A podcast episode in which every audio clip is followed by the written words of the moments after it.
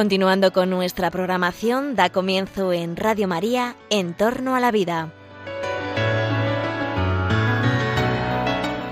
Un espacio dirigido por Jesús San Román.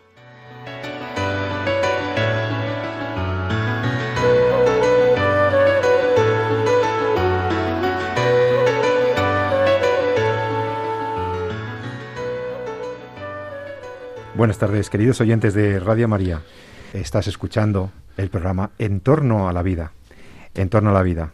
Te habla José Carlos Avellán en este tu programa que quincenalmente aborda las cuestiones de la ética médica, las cuestiones de la bioética, de los cuidados, del servicio al paciente, de los derechos de los pacientes.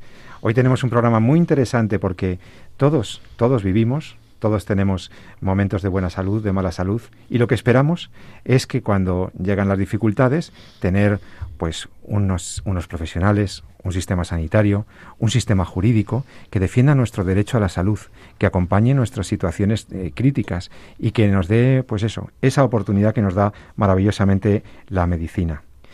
El derecho a la salud es una derivada del derecho a la vida, un derecho fundamental, un derecho que está en nuestro ordenamiento jurídico, que está en la Constitución, un derecho que nadie debería discutir, pero que se discute, se niega, se conculca, se lesiona sistemáticamente con prácticas como el aborto o la eutanasia. En este programa vamos a hablar un poquito esta vez de algunas amenazas que hay para no ya solo para el derecho a la vida, sino amenazas para aquellos que quieren defender la vida. Aquellos que defienden el derecho constitucional, el único derecho constitucional es el derecho a la vida. No existe el derecho al aborto, por mucho que lo diga una ley. No existe el derecho al aborto por más que 100.000 personas mueran a manos de sus madres todos los años en España. No existe ese derecho, existe el derecho a la vida. Y los defensores de la vida están perseguidos. Sí, vamos a hablar de lo que ha ocurrido. Habrás escuchado quizá que los grupos pro vida, esos jóvenes defensores de la vida que se manifiestan, que se significan, han sido perseguidos sistemáticamente, pero es que ahora les quieren perseguir por ley. Quieren arbitrar legislación para cegarles, para negarles su capacidad para defender la vida. Quieren perseguirles incluso con el brazo policial. Vamos a hablar de eso en este programa en el que hablamos de la vida, de la vida humana, la vida que debe ser defendida y que debe ser cuidada. Pero vamos a empezar pues por saludar a las personas que, que hoy me acompañan aquí en el estudio. Como siempre está con nosotros el doctor Jesús San Román, médico, profesor universitario y director de este programa. Querido Jesús, buenas tardes. Pues muy buenas tardes, encantado como siempre de estar aquí. Eh, para completar los aspectos jurídicos al médico, tengo la suerte de que me acompaña hoy una vez más María de Torres. María, profesora universitaria en Madrid, profesora jurista, experta en derechos y, de, y temas derechos humanos, derechos sanitarios, etcétera, y que está aquí con nosotros otra vez. Querida María, buenas tardes. Hola, buenas tardes. Encantada de estar de nuevo en el programa. Bueno, yo hablaba del derecho a la vida y del derecho a la salud en la presentación del programa, pero es que queremos hablaros de una iniciativa, aparte de lo que les ha pasado a los Provida. Vamos a empezar por, por un poco lo benigno y luego vamos a ver lo más difícil en este programa. Lo más, lo más benigno o lo más beneficente o lo más bueno que podemos contaros hoy es una buena noticia. Y es que hay una iniciativa del, del, Colegio de Médicos que aglutina a otras entidades y a otros colegios profesionales en torno al tema de los cuidados, de los cuidados en salud. Eh, los cuidados de principio a fin, un programa, una, una, iniciativa, un planteamiento estratégico desde, las, desde los colegios profesionales que pretenden sensibilizarnos sobre algo muy importante. Y es que cuando uno entra en un centro sanitario, cuando uno entra en un hospital, cuando uno vive y tiene una dificultad, lo que espera es esos cuidados, unos cuidados planificados, unos cuidados profesionales, con recursos, unos cuidados que se acompasen con esa idea que defendía el Papa de la cultura del cuidado, de esa ética del cuidado. Los cuidados son parte de la ética profesional, es la esencia de la medicina, de la enfermería, de la fisioterapia, de tantas profesiones sanitarias. Vamos a hablar un momento mm, de este tema porque me parece muy interesante que por fin nos estemos organizando para asegurar los cuidados, que es lo que esperamos todos. Esperamos cuidados en el ámbito sanitario bien organizados y que esta sensibilidad se traslade a la sociedad, que se traslade a los políticos, que parece que prefieren dar salidas como la eutanasia, en vez de invertir en los cuidados. Para hablar de este plan, resulta que tenemos eh, en la línea telefónica al doctor Pablo Barreiro, que es médico internista en el Hospital de la Paz y que creo que conoce bien este plan de cuidados, cuidados de principio a fin. Doctor Barreiro, Pablo, buenas tardes, bienvenido a En torno a la vida. ¿Qué tal? Muy buenas tardes, muchísimas gracias por la invitación a hablar a en este, en este foro tan tan interesante, tan tan humano, tan eh, con una audiencia tan interesada en temas de ética. Gracias a ti, Pablo. Vamos a ver, eh, tú estás eh, al corriente, quiero que nos informes un poco de qué es esto de los cuidados de principio a fin, de qué va esta iniciativa que, bueno, yo he dicho que pretende sensibilizar no solo a las administraciones, sino también imagino que a todos los ciudadanos de lo que es un verdadero derecho y lo que es vuestra vocación también como profesionales de la salud, ¿no es así?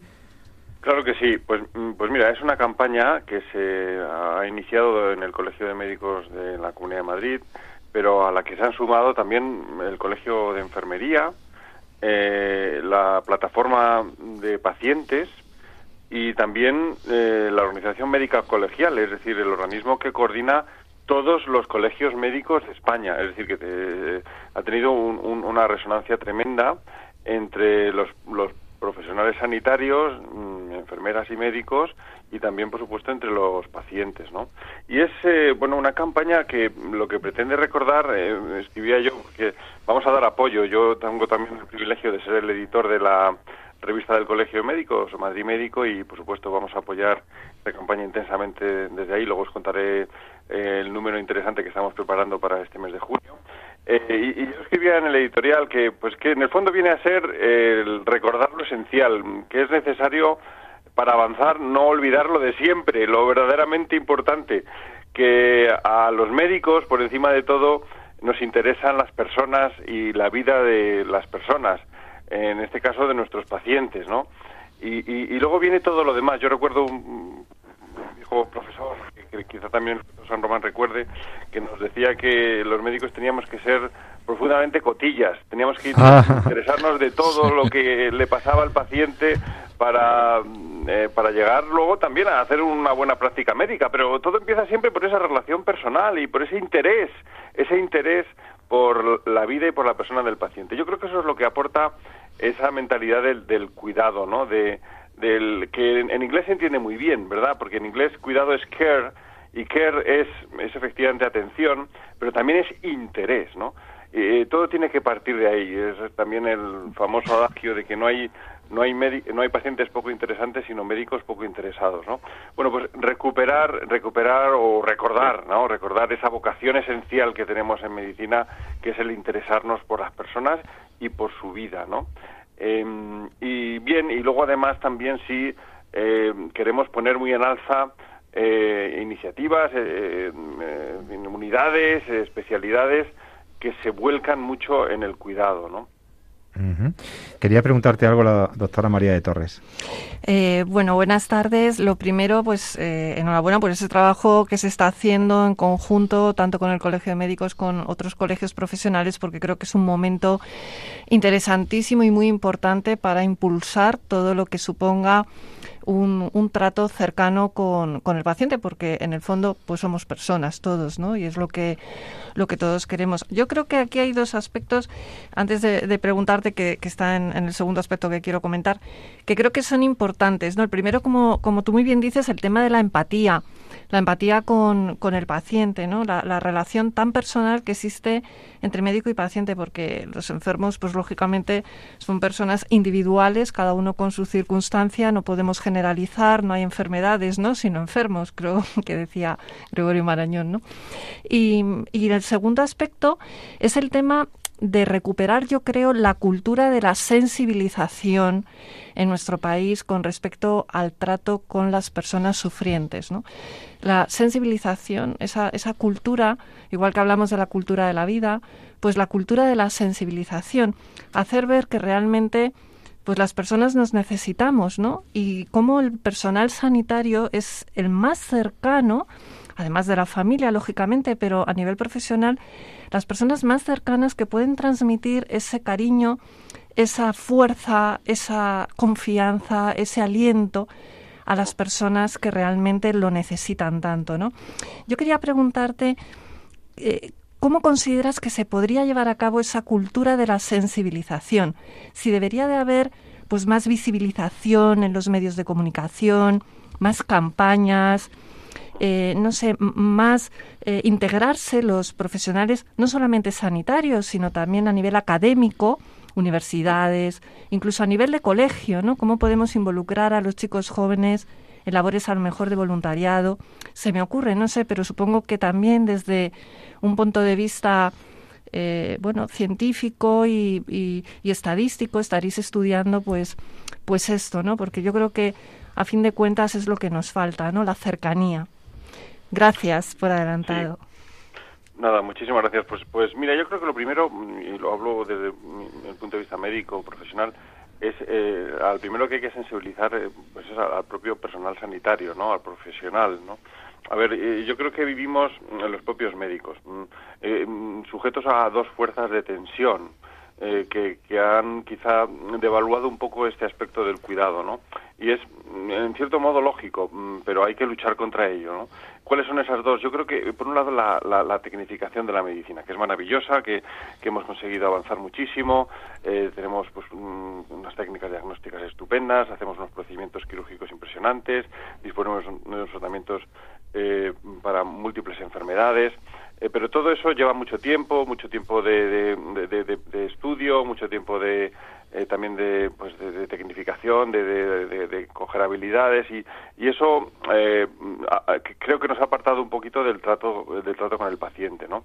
Y luego por otro el, la, la superespecialización también, ¿no? De los eh, de los propios médicos que, que pues que paciente pues sabe mucho de una cosa y, y pierden un poco a veces pues el, trato más personal se dedican un poco a, a practicar una técnica. Eso es un peligro en el que podemos todos caer no y luego algo también bueno que es que es el, ceder responsabilidad a los pacientes este este principio de la autonomía del paciente no que yo le yo en fin yo creo que es muy muy útil pero que también corremos el peligro como de, de, nosotros practicar nuestra nuestra técnica y dejar al paciente un poco un poco abandonado no eh, entonces frente a esos peligros que, que en el fondo amenazan con deshumanizar un poco la medicina, ¿no? A mí me asustó mucho cuando vi que, que se tuvo que hacer una, una viceconsejería de humanización de la medicina. Digo, madre mía, pues sí que estamos mal para que los políticos se hayan dado cuenta de que hay que humanizar.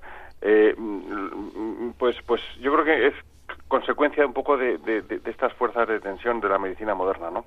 Eh, bueno, pues, pues a los primeros que hay que sensibilizar es, a eso, a, los médicos, al personal sanitario, pues para que estemos alerta ¿no? de, esos peligros que tiene la hiperespecialización, la tecnificación, el excesivo, la, excesiva autonomía del paciente, que eso nos lleve a desentendernos, ¿no?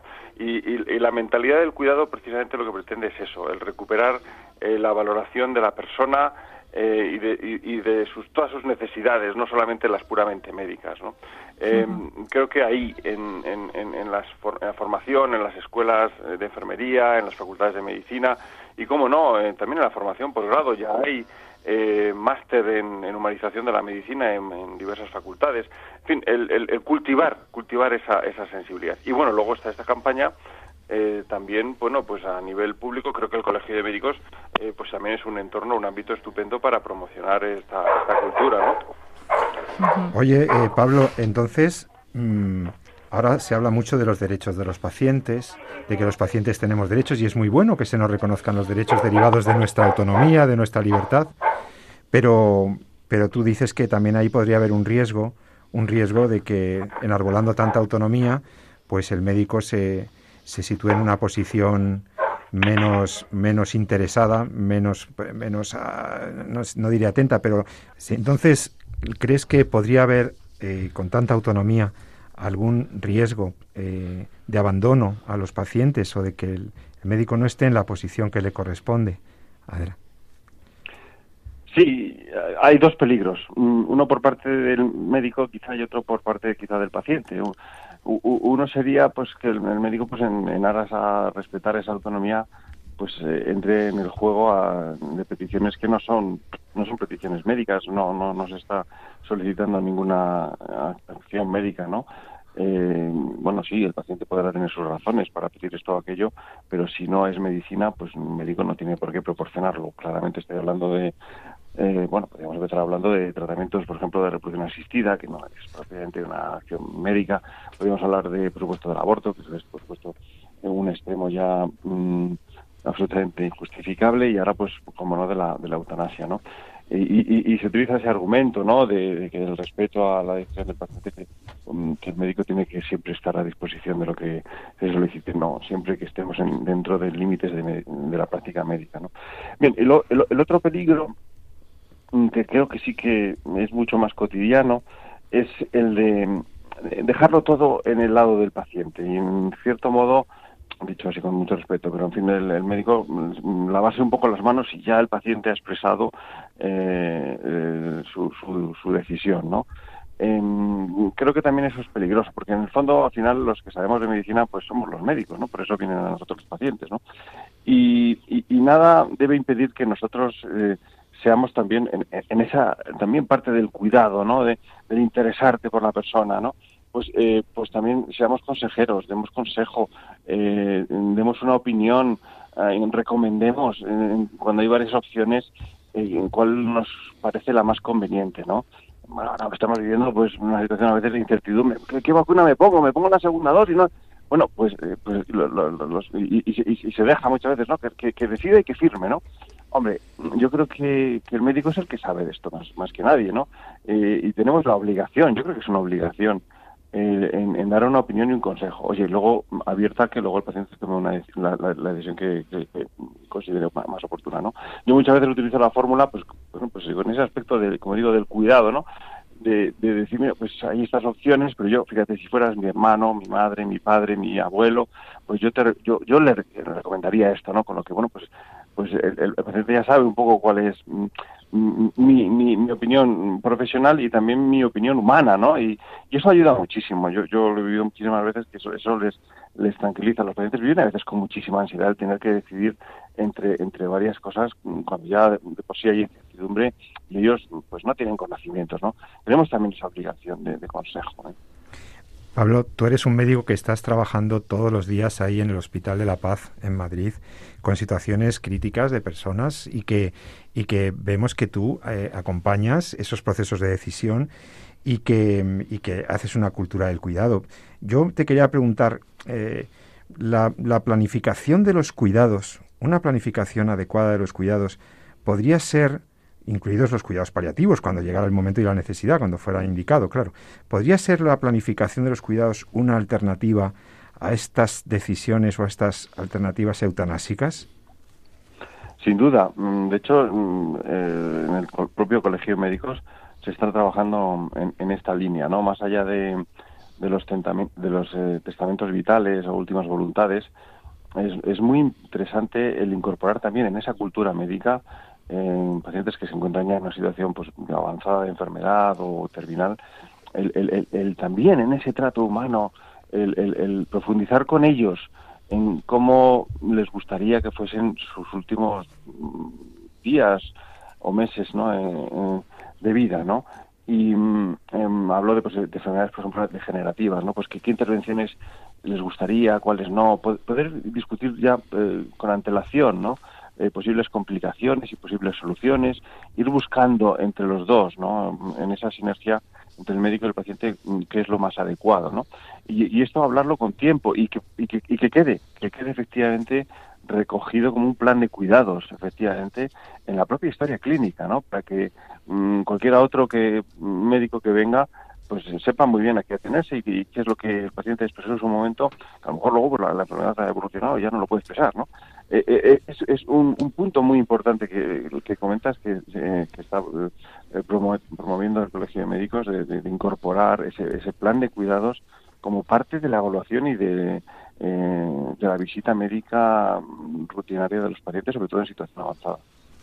El doctor San Román quiere aportar algo sobre eso. Sí, bueno, yo quería compartir contigo, Pablo, unas, alguna reflexión sobre la, esta campaña de, de cuidados que me parece apasionante, ¿no? Y que son fundamentalmente dos ideas que yo creo que hemos tenido ocasión de, de, discutir, ¿no? La primera es, eh, bueno, que es, es, bonito también ver cómo recuperamos el, el, concepto de cuidados, ¿no? Que teníamos un poquito marginado, o por lo menos esa es la sensación. Yo lo has contado muy bien cuando cuando hablabas del care en inglés, ¿no? que parece como es más es más transversal, más general. Cuando hablamos de care, ahí nos incluimos todos, ¿no? todo lo que hacemos todos los sanitarios, no tanto desde los auxiliares, celadores, incluso enfermería, eh, médicos, etcétera. ¿no? Y sin embargo en castellano es curioso, pero cuidados está como queda relegado, marginado, como cuando ya, pues como un aspecto secundario a lo que es el tratamiento médico, ¿no? que lo importante es curar. ¿no? Y luego pues cuando uno tal pues ya bueno hay que cuidar también pero parece como dos cosas diferentes y sin embargo eh, cuando estamos hablando de cuidados estamos hablando de todo realmente ese es, el concepto que tenemos que recuperar. Estamos hablando de cómo todo el sistema sanitario se vuelca con el paciente en todas sus dimensiones, en la dimensión del tratamiento médico efectivo, en la dimensión del tratamiento de enfermería, en la dimensión del tratamiento eh, de, síntomas, incluso en los cuidados paliativos. No es algo más, además de cuidar, sino forma parte de la actividad del sistema sanitario. Esa es la primera reflexión, ¿no? Estoy completa ahora sí.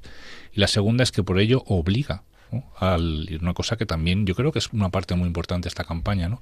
es despertar la conciencia de la obligación que tienen los políticos para prestar esos cuidados. Es decir, no es una cuestión exclusivamente, ¿no? y eso es muy bonito, hay una llamada al personal sanitario a que recupere eh, pues esa visión ¿no? Eh, holística, si queréis, o global de lo que es su, acción con el enfermo, pero también hay una denuncia a los políticos y a la sociedad para que pongan en marcha ¿no? Todos los recursos para obtener unos cuidados integrales en todos los aspectos. ¿no? Sí, yo creo que mm, hay que confiar en que el ser humano es capaz de encontrar esos recursos, porque parece que, es que no existen recursos suficientes o que el ser humano es limitado en su inteligencia para poder encontrar en una especie de neomaltusianismo pues soluciones para, para, que, para, para que todos podamos llegar a alcanzar eh, lo mejor, ¿no? Hay que confiar en que Dios nos ha dado elementos para poder descubrir cuáles son esos modos de actuar y tampoco hace, hace 100 años sabíamos que iba a llegar Internet y todo lo que se iba a poder hacer. Bueno, pues tenemos que confiar en que podemos alcanzar esos recursos y lo que hay que hacer es buscar medios adecuados, inteligentemente, a través de que el Estado nos los ponga adelante para poder utilizarlos para bien del ser humano, ¿no? Yo creo que conseguiremos de esa manera alcanzar el cuidado de todas las personas, todas sin excepción. Sí, yo quería incidir en dos ideas que habéis comentado. Eh, el doctor San Román, efectivamente, eh, la mentalidad de cuidados hace equipo. Eh, corremos también el riesgo, creo que es una idea muy interesante que apuntabas. Eh, eh, corremos el riesgo en medicina también de que cada uno vaya, vaya un poco por libre. ¿no? los médicos somos los que diagnosticamos, prescribimos, hacemos alguna prueba diagnóstica. las enfermeras son las que mm, mm, proporcionan los tratamientos, las inyecciones las auxiliares son las que se encargan un poco de las cuestiones de higiene, del celador, del transporte del enfermo, y, cada uno va por, va por su lado. ¿no? la mentalidad del cuidado que pone en el foco a una persona enferma, necesitada eh, de atención médica, eh, mm, bueno, pues cada uno aporta lo suyo, pero, pero la persona nos aglutina a todos, ¿no? Y, y, si todos vamos con esa mentalidad de cuidado, probablemente también identifiquemos juntos problemas, mejoras, eh, soluciones eh, para cuidar mejor. ¿no? Yo creo que eh, eh, va a ser un enfoque que, que también mm, haga nuestro trabajo más rico y, y, nos enriquezca unos de otros, ¿no? Porque vamos a aprender muchísimo de la de enfermería, de, de las auxiliares, de, celadores, de técnicos, pues conocer también lo que ellos hacen al médico le enriquece y viceversa, ¿no? Esa es una idea. Y, y la segunda eh, sobre el coste, bueno, yo es que estoy sorprendido porque en la revista mm, vamos a sacar el, próximo número eh, toda una serie de, unidades mm, altamente especializadas en cuidados, ¿no? Eh, pero, claro, eh, hacen cosas muy sencillas, muy baratas, pero con, con una repercusión tremenda. Mm, unidad, por ejemplo, de recuperación funcional para ancianos. Bueno, pues simplemente les, dan algunas pautas, algunos ejercicios para fortalecerles eh, la musculatura, para que no se tropiecen, para que no se caigan, revisan eh, su estado nutricional. Bueno, claro, eso eh, que es muy simple, muy barato, tiene una repercusión tremenda porque evita luego pues otras complicaciones como fracturas de cadera, caídas, anemias, infecciones. o sea que es una medicina preventiva rehabilitadora que, que, que, luego repercute y que sale claramente desde un punto de vista numérico que no es el más importante, pero bueno, sale rentable, ¿no? O unidades de tratamiento de eh, trastornos alimentarios. Impresionante. Llevan allí a las chicas a, esos centros a, pues, a enseñarles de nuevo a, bueno, a comer sano, a, bueno, a, recuperar su propia autoestima. bueno, pues siempre haciendo terapias de grupo, juegos, pues, es muy barato. Y, claro, la repercusión que eso tiene, bueno, primero humana, personal, ¿no? De, una persona sacarla de, pues de, de, esa ese hoyo ¿no? que supone el, trastorno alimentario pero claro luego pueden volver a estudiar volver a volver a trabajar en fin tiene una, unas repercusiones también eh, tremendas con un gasto mínimo, ¿no? O sea que, la medicina del cuidado es muy barata, lo que hay que tener es voluntad. Claro. Pues bienvenida sea en tal sentido esta iniciativa de cuidados de principio a fin, Cuida 2, que así lo pone en la, en la web para los que quieran buscarlo. Eh, bienvenida sea esta iniciativa que fortalezca una pues es una verdadera alianza terapéutica, una, una, verdadera comunicación y una, y una cultura del cuidado que, que reclamaba el Papa Francisco, como una fórmula de la verdadera caridad cristiana, que no es otra la que se ejerce cuando uno cuida a otro, tratándolo como persona, respetándolo en sus derechos, pero al mismo tiempo con esa atención del médico, de enfermería, de, todos los, de todo el colectivo que hacen de vuestra labor algo verdaderamente valioso doctor Pablo Barreiro, médico internista, médico del Hospital de la Paz y editor de la revista El Colegio de Médicos. Pablo, muchas gracias por estar en Entorno a la Vida. Esperamos poder contar con tus valiosas aportaciones en otras ocasiones. Muchísimas gracias por dar, eh, dar difusión a esta campaña y para lo que queráis. Un placer siempre. Gracias, Pablo. Buenas tardes. Un abrazo. Y estás escuchando Radio María, estás escuchando el programa Entorno a la Vida Puedes escribirnos tus sugerencias, tus preguntas, tus observaciones al correo electrónico siguiente, en torno a la vida, arroba radiomaria.es. En torno a la vida, arroba radiomaria.es. Ahora, después de haber hablado sobre el cuidado, sobre cómo los profesionales de la salud se desviven, se integran en la, en la, en la, en la difusión de una cultura de la vida y en la difusión de una cultura del cuidado, Estábamos nosotros precisamente eh, pendientes de una noticia que nos ha llamado la atención. Tú sabes que los chicos, los jóvenes del movimiento Pro Vida, jóvenes y no tan jóvenes, comprometidos con la defensa de la vida, que se enfrentan al reto de eh, acompañar a chicas que, que, mujeres que en un momento determinado se plantean el aborto y que han realizado numerosas sentadas frente a las clínicas abortistas y que intentan eh, informar, simplemente informar a esas mujeres sobre lo que hay a través de esa ambulancia de la vida. ¿eh? Ellos llevan una ambulancia por las puertas de los centros abortorios invitan a las jóvenes no tan jóvenes a que se hagan una eco, una ecografía en la que ven, ven el niño que llevan dentro, escuchan los latidos de su corazón, les invitan a reconocerle como un ser humano, una persona como lo que es. Y ahí, en esa ambulancia de la vida, se han salvado muchas vidas. Se han salvado muchas vidas. Y fíjate que nosotros hemos visto que ahora van a perseguir a estos Provida. Sí, sí, que los están persiguiendo, que están haciendo iniciativas incluso para declarar ilegal su actividad informativa. Pues de eso vamos a hablar enseguida con uno de los responsables de, esta, este programa de la ambulancia de la vida. Eh, quédate con nosotros, vamos a escuchar una canción, vamos a descansar un par de minutos escuchando, bueno, pues un clásico. Sabes que a veces aquí te ponemos cosas muy modernas y a veces, a veces clásicos como este Ave Lucía eh, de Sergio Dalma, que habla mucho también de la vida. Hasta ahora mismo.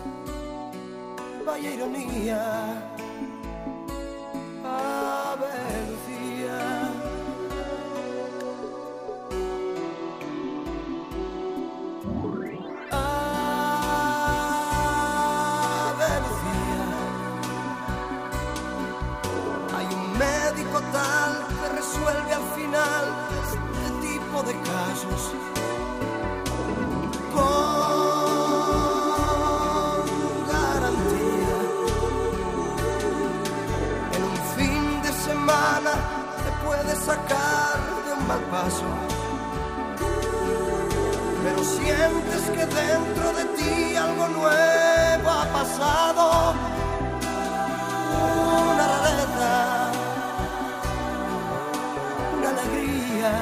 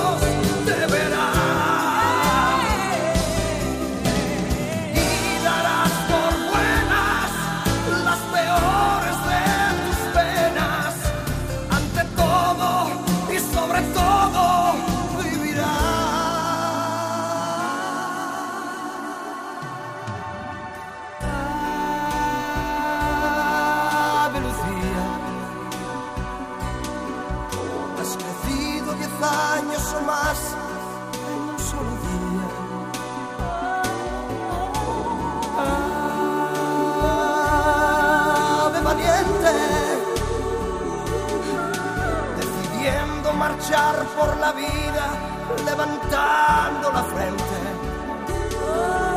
y jugándote el tipo por algo que vale la pena. Yo soy tu amigo, amiga mía, cuenta conmigo.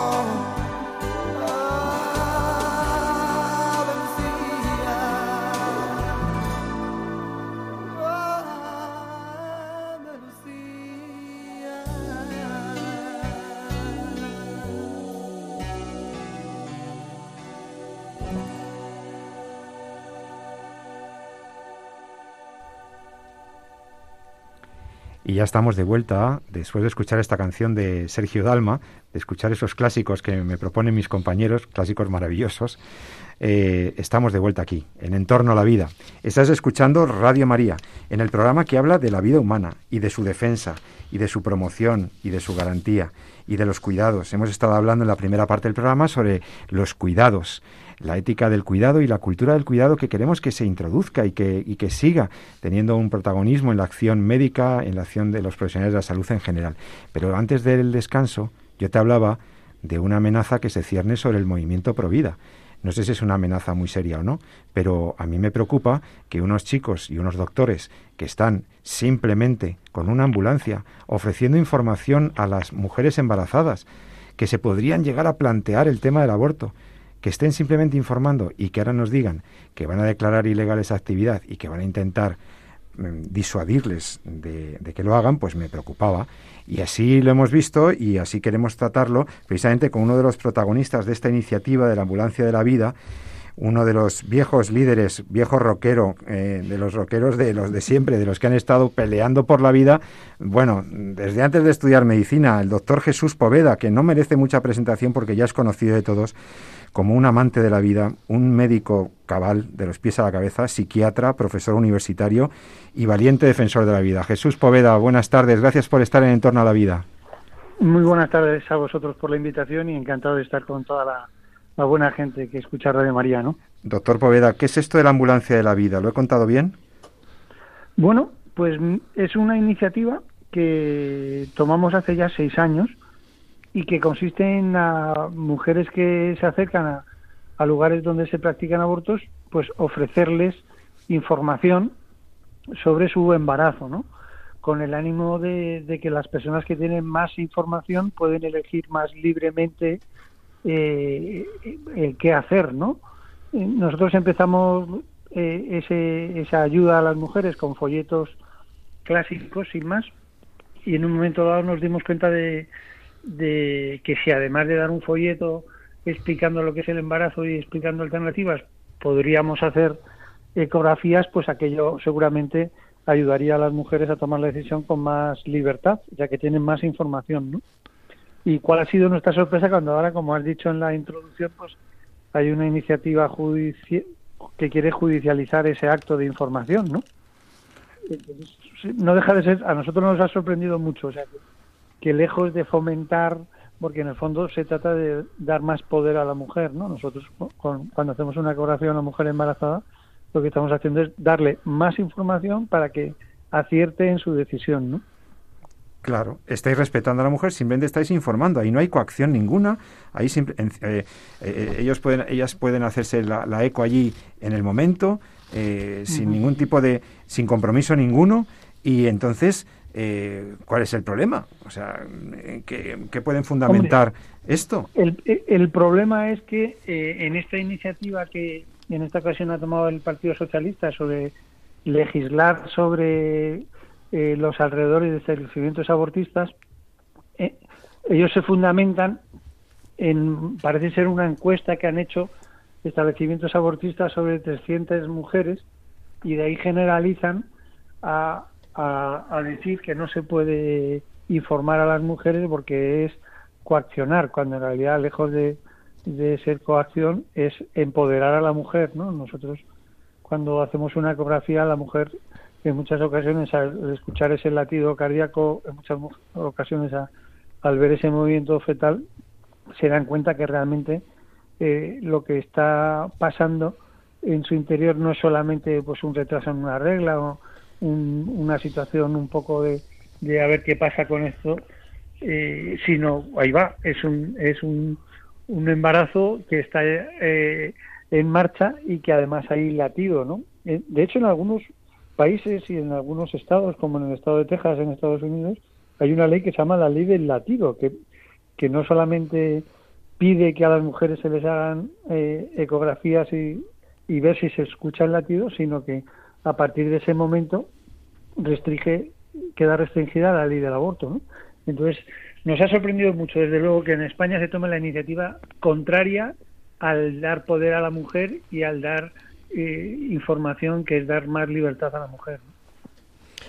Eh, Jesús, eh, bueno, por supuesto, enhorabuena una vez más por, por la ambulancia, por, por todo lo que lleváis a cabo estos años y, y la defensa ultranza que hacéis de la vida, porque si no es por, por, por personas como vosotros que estáis a pie de calle, pues es difícil que haya una visibilidad de esta cuestión. Eh, bueno, yo lo que me llama la atención es que, que, bueno, vamos a ver, penalicen algo tan fundamental como es mm, la información y, sin embargo, pues hayan despenalizado pues otras cosas, como pueden ser, por ejemplo, los piquetes de las huelgas, ¿no? Ahí se coartan los derechos fundamentales de los trabajadores. O cuando, por ejemplo, los que se manifiestan contra el maltrato animal, esos no. Eh, o la defensa de los animales, eso no tiene ni penalización ni para un lado ni para otro. En cambio, cuando estamos hablando de la vida humana, ahí mm, todo tienen que ser eh, cortapisas y todo tienen que ser problemas. Bueno, yo mm, lo, que creo aquí es que la información mm, eh, siempre da libertad, obviamente. Lo que pasa es que una información puede ser eh, formativa o desformativa, ¿no? Eh, porque puede ayudar o puede crear mal, ¿no? Yo creo que lo que les ocurre a estas mujeres es que no se las informa, lógicamente, a pesar de que la, la ley les dice que tienen que ser informadas, o no se las informa de manera completa, como dice la ley de autonomía del paciente, en todos los aspectos que le afectan, como puede ser efectivamente una ecografía, el latido del corazón u otros recursos porque, vamos, por lo que yo tengo entendido y la gente que me ha hablado de este asunto, muchas veces les dicen que no habrán ni el informe donde vienen todos los aspectos, ¿no? Todos los aspectos donde viene la, la, la, información, ¿no? Entonces, yo creo que esto va en contra de, de, lo que estamos viviendo ahora mismo, que es ese empoderamiento de la ley de autonomía del paciente que estábamos precisamente hablando en la otra parte del programa, ¿no? Que, que tanto, tanta libertad al paciente hace que el paciente no confíe en, en, la sanidad, en el cuidado ¿no? de los profesionales sanitarios que realmente quieren velar no solamente por ellas, sino por, por sus hijos y por el resto de, de su vida, porque entiendo que estas mujeres lo que les preocupa no es solamente la vida de su hijo, sino todo lo que eso afecta en su vida, lógicamente, ¿no? Entonces, eh, esa confianza en el personal sanitario y que, que, también le estáis dando vosotros y esa confianza en que pueden tener recursos, etcétera, creo que es fundamental y que se les está negando, ¿no? Entonces, yo me pregunto por qué quieren eh, negar a toda costa el acceso a esta información. entiendo que lo que se está persiguiendo es que estas mujeres mm, lleven a fin un aborto, o sea, están obsesionados en que estas mujeres se liberen, entre comillas, ¿no? de lo que ellos consideran que es un hijo, ¿no? que es una carga para ellas, cuando yo, bueno, considero que precisamente es lo contrario. Cuantos más hijos nazcan en el mundo, más personas pensantes habrá en el mundo para hacer un mundo mejor, ¿no? Y habrá un, mundo pues lleno de inteligencias que puedan buscar qué es lo mejor para el ser humano, ¿no? Comentábamos antes eh, eh, cómo pues estas filosofías, ¿no? Que nos están rodeando ahora mismo de pensar que no tenemos recursos, ¿no? que el ser humano es limitado y es incapaz de buscar eh, y ser feliz con, con, los recursos que tenemos, cuando precisamente somos inteligentes y podemos buscar recursos adecuados para todos. ¿no? Entonces, mm, ¿cómo crees que podemos hacer para que, que bueno, el, eh, la sociedad y los poderes públicos, en los cuales yo deposito la mayor carga de responsabilidad en esto, ¿no? En, que hay que avergonzar a los políticos, a los magnates a gran escala, ¿no? De, lo que es la industria del aborto. ¿Cómo podemos hacer para que cale más, sobre todo en la gente joven, en la gente joven, en las universidades, en los colegios? ¿Cómo podemos hacer una cultura de la vida más visible para los jóvenes? No sé, supongo que habréis estudiado. tres cosas. Una cosa muy, muy sencilla es una frase que, que se ha dicho siempre en el movimiento Pro Vida, que es que si las vientres de las mujeres fueran de cristal, habría menos abortos, ¿no? Entonces nosotros tenemos que intentar que sean de cristal para que haya menos abortos. Y una manera de hacerlo de cristal es facilitando esas ecografías, ¿no? De hecho, Nathanson, que fue el pionero del aborto y uno de los abortistas más importantes del movimiento americano, dejó de hacer abortos cuando empezó a emplear el ecógrafo ¿no? y se dio cuenta de que lo que había ahí dentro era una vida humana y una vida humana que incluso golpeaba con sus pies eh, esas pinzas cuando, cuando iba a ser abortado eh, quirúrgicamente. Entonces, transparencia por un lado, por otro lado, eh, ecología bien entendida, o sea, si estamos hablando de preservar ecosistemas y preservar entornos y preservar eh, lugares delicados, pues que, el lugar más delicado que el útero de una mujer, ¿no? Entonces le daría una vuelta de tuerca más al planteamiento de respeto de la naturaleza, volviéndolo lógicamente al ser humano que formamos parte de la naturaleza, ¿no? Porque no deja de ser paradójico que a veces se vea eh, eh, un poco a un héroe en alguien que defiende el huevo de un águila real y, y que se quiera estigmatizar, incluso penalizar a alguien que, quiere proteger ese huevo humano, entre comillas.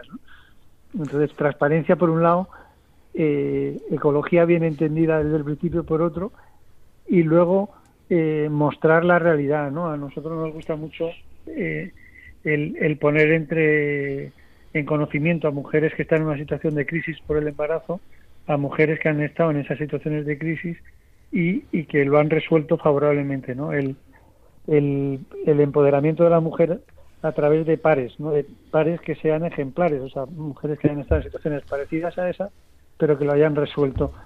Uno de los argumentos que más enfada a los establecimientos abortistas es que nosotros desde el movimiento Pro Vida celebramos cumpleaños y ellos no, ¿no? Entonces se trata de precisamente eso, ¿no? Más transparencia, eh, más ecología bien entendida y más ayuda entre ellas cuando ellas han, han pasado por situaciones parecidas. No hay una frase que prácticamente le doy muchas vueltas que es es muy bueno haber sufrido, pero es malo estar sufriendo, ¿no? Bueno, pues a veces estar sufriendo por un embarazo hay que tomarlo con perspectiva para superarlo y darse cuenta que lo mejor es eh, respetar la naturaleza y respetar a la mujer y respetar a ese ser humano que viene. Estás escuchando En torno a la vida, estamos hablando con el doctor Jesús Poveda. Eh, Jesús, vosotros con esta ambulancia de las ecografías en la, a, pie de calle, eh, hacéis un esfuerzo de voluntariado enorme que ha conseguido salvar varios miles de vidas estos cinco años, a lo que yo he podido ver en vuestras informaciones, porque evidentemente cuando una mujer ve escucha, siente, alguien le dice, aquí hay un ser humano, aquí está tu hijo, eh, simplemente te lo voy a mostrar, ¿eh? y tú luego tú tomas la decisión. Cuando, cuando esto ocurre, normalmente, normalmente, o sea, las mujeres, muchas, imagino que dejarán de abortar. Pero, ¿qué, qué, es lo que le pasa a una sociedad como la nuestra para que algo tan evidente, tan claro, tan claro para cualquiera que se haya querido interesar por informarse, ahora que sabemos por la ciencia lo que hay desde el minuto cero, no desde el día 14 ni desde el día 36, ni desde la semana 14, desde el minuto cero hay una vida humana. Entonces, ¿qué le pasa a nuestra sociedad para que tolere este tema del aborto y, tengáis vosotros que salir ahí a partiros la cara, a que os partan la cara la, la, policía o lo que os manden allí, para que la gente se entere de lo que está pasando, que es que todos los días se matan niños en nuestra ciudad, en nuestras ciudades. ¿Qué pasa? O sea, es que no tienen información las mujeres. Es que, ¿qué le pasa a esta sociedad?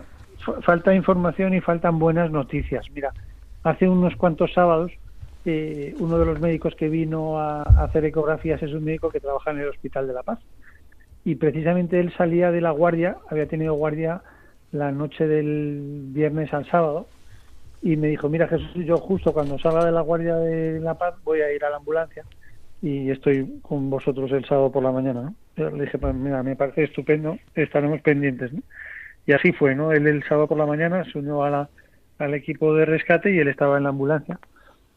En los establecimientos abortistas se ponen muy nerviosos cuando ven eh, gente informando y más la ambulancia y más médicos buenos haciendo ecografías. Así que llamaron a la policía, se presentó a la policía, eh, entró en el establecimiento abortista y cuando salió me dijo, pero ustedes qué hacen? Y yo le dije, mira, damos este folleto y ofrecemos ecografías, ¿no? Y los policías, que era un chico y una chica, me dijeron, ¿podemos inspeccionar la ambulancia? Le dije, ¿cómo no? Por supuesto, ¿no? Entonces abrí la puerta y la chica se quedó mirando al, ginecólogo y le dijo a su compañero, pero si es este ginecólogo, usted estaba ayer en La Paz cuando acudimos a La Paz con una chica que había sido maltratada y, usted fue el que nos informó de su situación. Y dije, sí, sí, claro, yo ayer estuve de guardia en La Paz y, y les atendí a ustedes, ahora que están ahí. Y entonces los dos policías se quedaron mirándose y dijo, entonces ustedes son los buenos. la, situación que se dio fue como muy sorprendente, ¿no? Porque en realidad eh, bondad, belleza y bien van de la mano. Y nosotros lo único que queremos es, mostrar la belleza de una ecografía, la bondad de un recurso, ¿no? Y el bien de hacer las cosas bien, ¿no? El, el, el aborto es, es una cosa que es, que es fea, que es mala y que es tal, ¿no? Entonces, ¿qué pasa cuando la sociedad desprecia la verdad, el bien y, y la belleza, pues que nos metemos en estas situaciones tan tan obsesivas, porque yo creo que ahora mismo hay una especie de obsesión contra la vida humana, ¿no? Y un no ver en la mujer embarazada realmente un, un lugar de, sagrado, ¿no? Como sagrado desde el punto de vista más, más profundo y más antropológico, de, de máximo respeto, que es un poco lo que hay que potenciar. Yo creo que esto tiene, tiene que pasar. Estamos un poco en una pesadilla, ¿no? perseguir a un, a un ecografista por hacer ecografías en la puerta de un establecimiento abortista es un poco una pesadilla, ¿no?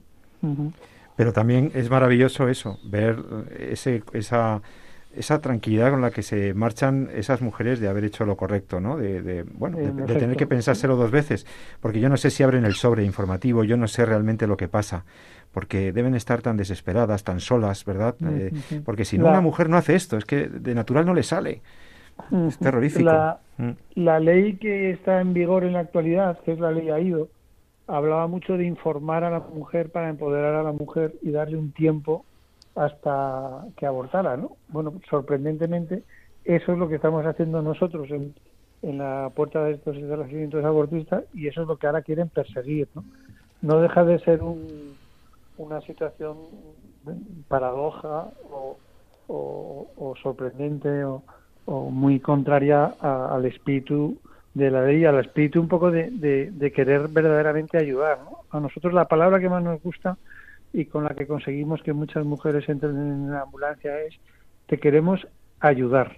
Y tristemente muchas personas llegan a abortar sin que nadie les haya hablado de ayuda, sino de interrupción del embarazo, de aborto, de no queda más remedio. El otro día hacíamos un rescate de una mujer que iba absolutamente convencida de que tenía que abortar por una malformación y en realidad al hacerle la ecografía constatamos que lo que era era un embarazo gemelar. Anda, qué bueno. la mujer en un momento dado se llevó una alegría inmensa, ¿no? Es decir, fíjate que, que de pensar que, que tenía que abortar por malformación a tener un embarazo gemelar normal, pues fue pero esta persona estaba abocada al aborto una vez más por falta de verdadera información. O sea, la misión de... Yo suelo decir que el SAMUR, cuando actúa en la calle, estabiliza al paciente y lo traslada al, al hospital más cercano, ¿no? En el SAMUR no se opera normalmente, en el SAMUR no se, no se hacen intervenciones quirúrgicas. Tal. la ambulancia vida lo que hace es eh, informar a la mujer y ponerla en contacto con asociaciones, ¿no? Hacemos un papel un poco similar, ¿no? Que es eh, informar de verdad, hacer esa ecografía, darle a, la mujer ese poder y sí que facilitar el contacto con la red de instituciones y asociaciones en defensa de la vida, ¿no? Que tristemente desde la administración no hacen. Ese es un papel que tendrían que hacer desde, la administración, como decía María, ¿no? Decía, oye, pues me extraña que no les orienten en en el sentido de seguir adelante con el embarazo. Es que no solo no les orienta en el sentido de seguir adelante con el embarazo, sino que parece que hablan del aborto como un recurso y casi como el primer recurso cuando una mujer está embarazada. Y ese es un error, un error muy grave. El, el, aborto deja daños en la mujer, no solamente acaba con la vida de un inocente, deja daños en la mujer, hace daños en la sociedad y realmente es algo indeseable. Gracias a iniciativas como la vuestra, nuestra sociedad es un poco mejor. Muchas mujeres son rescatadas de esa decisión terrorífica. Quiero agradecerte mucho, de verdad, Jesús Poveda, mm, querido profesor. Eh, muchas gracias por lo que estáis haciendo los, los Provida. Eh, también os digo que esto que se hace en las ambulancias, yo he tenido noticia de que es todo es voluntariado, allí nadie cobra, todos los gastos son por cuenta de los voluntarios. Hay que sustentar esas ambulancias. Para eso también los que queráis, los que nos estéis escuchando, eh, hacer el favor de asomaros a la página web de los Provida porque ellos recibirían algún donativo para ayudarnos, eh, ayudarles en esta, en esta tarea de la ambulancia vida. Jesús Poveda, mm, doctor, muchísimas gracias. Eh, que tengas muy buena tarde y cuentas con todo nuestro apoyo y, y, ¿por qué no?, las oraciones de los oyentes de Radio María que quieren la vida y que quieren que sigáis haciendo esto para salvar a tantas mujeres de, esta, de estas decisiones. Muchas gracias. Muchísimas gracias. Muchísimas gracias a vosotros por la invitación, que como veis no, no solo no he puesto ninguna pega, sino el máximo interés en divulgar el, el bien, que me parece que es verdaderamente importante. Un abrazo muy fuerte y muy buenas tardes a todos los que nos están escuchando. Gracias. Gracias. Pues, pues nada, queridos amigos, después de escuchar al doctor Poveda, tenemos un minuto para que, si queréis hacer algún último comentario antes de cerrar el programa. Bueno, a mí, eh, mm, vamos, me parece que es una labor, como he dicho antes, encomiable, ¿no? Yo creo que, que todo lo que podamos hacer, cada uno desde el, donde se encuentre y desde donde pueda aportar algo, pues bienvenido sea, ¿no? Pero esta manera tan visible como es el tema de posicionarse en, un UBI, ¿no? En un, en, una, en un lugar concreto para ayudar a estas mujeres que están minutos antes de producir en, su persona, ¿no? no solamente en su cuerpo, sino en su cuerpo y en su alma un daño tan grande, pues creo que, que hay que apoyarlo, hay que apoyarlo desde todos los puntos de vista. No puedo más que, que dar la enhorabuena y ensalzar esta, esta actividad. Doctor... Sí, me voy a quedar con una frase del doctor Poveda que ha sido muy bonita, ¿no? que dice que el, bien, la bondad y la, belleza, la verdad van de la mano. Y la conecto con, con, lo que comentaba el, el doctor Barreiro. ¿no? Es decir, ha sido, hemos tocado dos temas en el que, bueno, fundamentalmente lo que prima es la bondad. ¿no? El, médico cuidando de sus pacientes, el, médico tratando de, de ayudar a, la mujer que, es eso, que está a las puertas ¿no? de una decisión brutal ¿no? que va a llevar eh, la pérdida de una vida humana, ¿no? Y cualquier parece mentira, es que no deja de escandalizarme y de sorprender que no sea eso precisamente lo que todos los poderes públicos estén más interesados en hacer, es decir, tratar por todos los medios de que cualquier problema que pueda llegar a una mujer al aborto sea solucionado. Y sin embargo, como detrás, desgraciadamente, por esto está muchas veces la mentira, la ideología, etcétera, pues eso es lo que hace que se te bloquee incluso el simple hecho de decir, oye, ¿te podemos ayudar? Qué, bonita es esa frase, ¿no? ¿Podemos ayudarte en algo? Pero bueno, en cualquier caso veamos el, lado positivo, ¿no? Y esa, y esa verdad, la, verdad al final y la, la, bondad, el bien, ¿no? Siempre se abren camino, ¿no? Y no es quepa duda que están salvando vidas todos los días, ¿eh? Esta gente, o sea, que merece mucho nuestro apoyo. Pues nada, queridos amigos, se nos ha acabado el tiempo del programa. Yo creo que con las aportaciones de mis compañeros y este testimonio del doctor Poveda, pues podemos cerrar por hoy. Eh, nosotros estamos aquí también para ayudar, estamos aquí para acompañarte, para difundir buenas noticias como estas iniciativas que hemos comentado hoy, que esperamos que haya sido de tu interés. Esperamos poder reencontrarnos contigo en las ondas de Radio María dentro de dos semanas, si Dios quiere. Que tengáis muy buena tarde, eh, doctora María de Torres, doctor eh, Jesús San Román, y a todos vosotros, queridos oyentes, os envío mi más cordial saludo. os saluda José Carlos Avellán y os invita, como siempre, a amar la vida y defendedla. Muy buenas tardes.